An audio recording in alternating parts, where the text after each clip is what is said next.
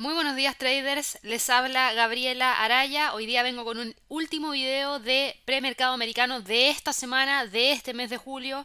Hoy día estamos a 31 de julio, son las 8.30 de la mañana en Nueva York y tenemos hartos movimientos de los cuales hablar, sobre todo durante la tarde del día de ayer. Tras el cierre de la sesión en Estados Unidos tuvimos una batería de reportes trimestrales bastante importante que estuve comentando a través de Twitter, en donde vimos a Amazon superando las expectativas de ventas netas en el segundo trimestre del año también Facebook logró superar las ganancias esperadas durante el segundo trimestre y tenemos también a Apple que hizo exactamente lo mismo. Así que estas tres empresas que reportaban el día de ayer tuvieron movimientos bastante importantes hacia el alza. De hecho, fue tan importante el movimiento hacia el alza que tuvo Amazon. Yo les mencionaba aquí respecto a ver si es que llega a los targets que tenían las siguientes empresas. Bank of America tiene un target para Amazon de 3.280, BMO Capital Markets 3.500, Wedbush 3.500, Telsi Advisory Group 3.600. Y ojo con Telsi, Telsi acaba hoy día de actualizar el target que tiene desde 3.600 a 4.000 dólares la acción. Ellos eh, siguen muy bullish, es decir, muy compradores en Amazon, esperando que el precio siga subiendo. Así que ojo con eso. Wells Fargo tiene su target en, en 3.600, Goldman Sachs en 3.800 y probablemente dentro de estos próximos días tengamos algún tipo de actualización de los targets provenientes desde estas compañías en relación a Amazon, porque también hoy día hemos conocido otra empresa que también elevó su target para Amazon luego de haber conocido la información el día de ayer. En este caso fue Netham, eh, que aumentó su target hacia 3.700 dólares la acción desde el objetivo inicial que lo tenían en 3.200. Así que mucho ojo con Amazon, se viene algo interesante. Ahora, a raíz de todos estos movimientos alcistas que tuvimos, si vamos a mirar el mercado accionario, Lamentablemente el Standard Poor's no está con movimientos hacia el alza, el Dow Jones tampoco, pero el Nasdaq sí. Y recuerden que, ayer lo mencioné, dado que las empresas que reportaban ayer eran en su mayoría empresas tecnológicas, era obvio que el principal índice que se iba a ver impactado por esta noticia iba a ser el Nasdaq.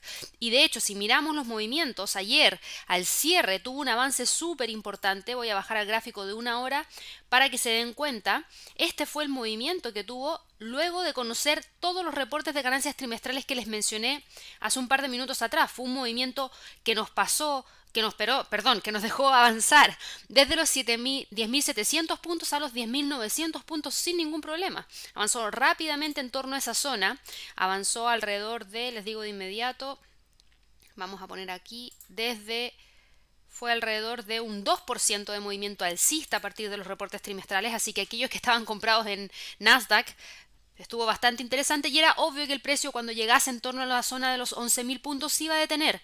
¿Por qué? Porque es un nivel de resistencia importante que no ha logrado quebrar en las últimas sesiones de trading y si bien el movimiento hacia el alza vino por esta entrega de reportes trimestrales, también hay otras cosas que están sonando y dando vuelta dentro del mercado que generan esa presión bajista, que tiene que ver con las alzas en los casos de coronavirus en todo el mundo. De hecho, hoy día hemos conocido también información proveniente desde Reino Unido, porque Reino Unido un confinamiento más estricto en las franjas del norte de Inglaterra. ¿Después de qué? Después de un aumento en la tasa de transmisión de coronavirus, lo que claramente ha suscitado el temor a una segunda ola del virus. Así que mucho ojo. Lo mismo pasó en Europa, lo mismo está pasando en Estados Unidos, lo mismo ha pasado en China, en Japón y eh, bueno, en Latinoamérica todavía no porque hemos tenido una política un poco más distinta en general. Algunos sí han tenido un confinamiento mucho más estricto, me refiero a algunos países, otros no tanto, por ende se va a mover un poco distinto a lo que ocurrió en Europa y en aquellos países donde paralizaron absolutamente todo. Así que bueno, para hoy día, en términos de niveles para el Nasdaq, ¿qué es lo que tenemos? En primer lugar, Obviamente los 11.000 va a ser nuestro nivel de resistencia más importante, nivel psicológico para la sesión de trading del día de hoy.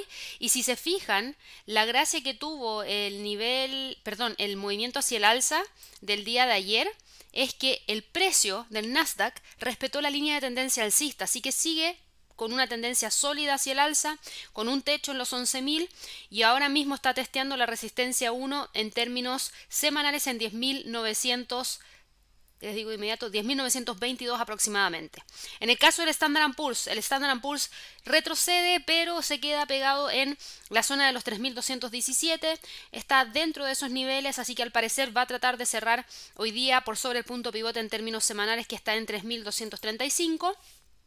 Para el Dow Jones, el Dow Jones sigue cotizando dentro de la misma zona de congestión que hemos seguido monitoreando toda la semana, prácticamente entre los 26.667 y la media móvil de 200 periodos en 26.236.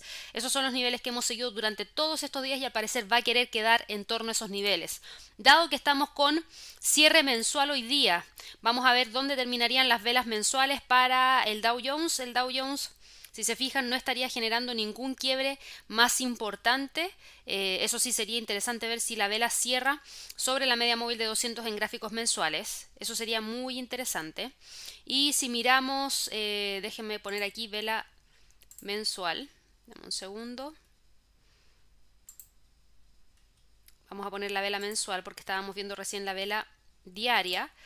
Y la vela mensual, claro, ya está hace mucho tiempo por sobre la media móvil de 200 periodos en gráficos mensuales, así que yo me quedaría en este caso monitoreando a ver si logra cerrar o no por sobre los 27.000 puntos, que es lo que abriría el camino para ir a buscar los máximos históricos que ha tenido en torno a la zona de los 29.594. Para el Nasdaq, eh, perdón, para el Standard Poor's, para el Standard Poor's el movimiento es más importante hacia el alza y estaría cerrando incluso por sobre los precios de cierre que tuvimos durante el mes de febrero, que fue cuando se alcanzó el máximo histórico. Así que mucho ojo porque aquí sí podríamos tener algo interesante.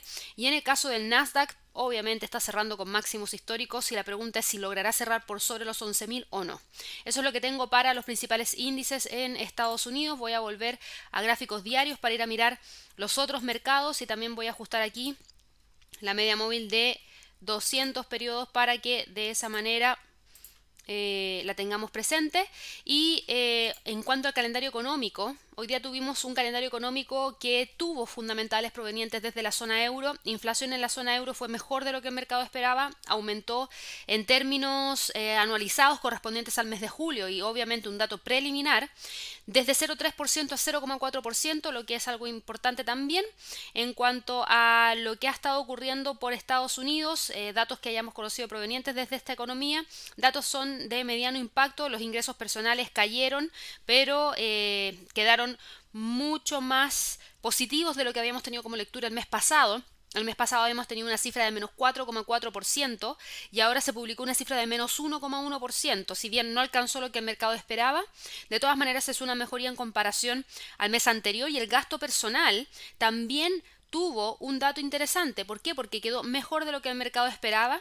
El mercado esperaba ver una caída hacia 5,5% y tuvimos una cifra publicada en 5,6%.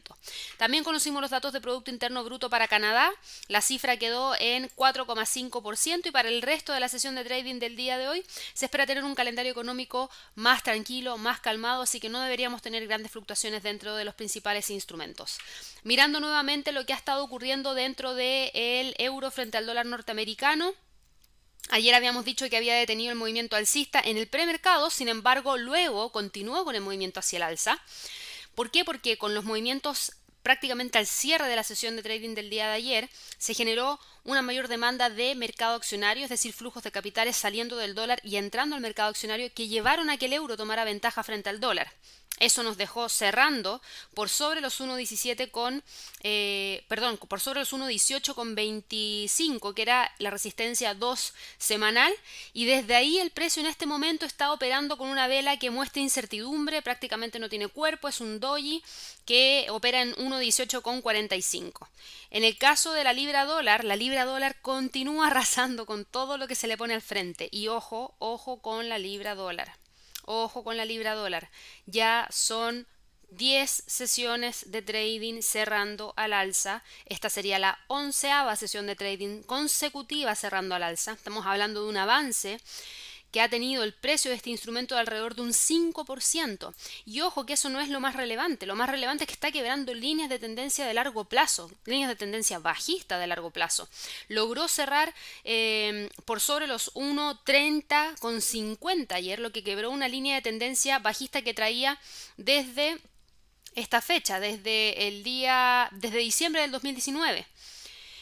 Y también está quebrando en este momento una línea de tendencia bajista que trae, les digo de inmediato, desde junio del 2015. Junio del 2015. Ojo con eso. Lo repito porque si logra cerrar sobre esa zona, si logra cerrar en torno a los 1.31,50, mucho ojo porque si nos vamos a un gráfico mensual, se van a dar cuenta que este instrumento podría quebrar esa línea y desde ahí ir a buscar la línea de mucho más largo plazo, que es la tendencia bajista que trae desde el 2007 y está muy cerquita de ella.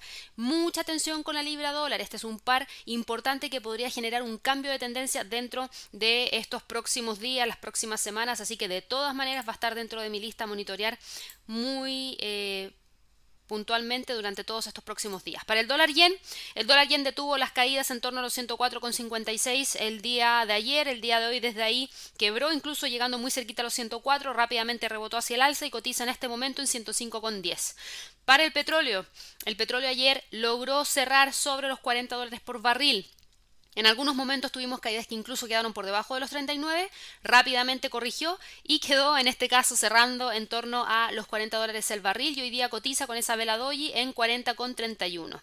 Para el oro, el oro continúa con el avance hacia el alza, ayer cerró dentro de la zona de congestión que habíamos dicho entre los 1971 y los 1936 y hoy día está quebrando, cotizando por sobre los 1975, lo que abriría el camino hacia la barrera psicológica de los 2000 dólares la onza.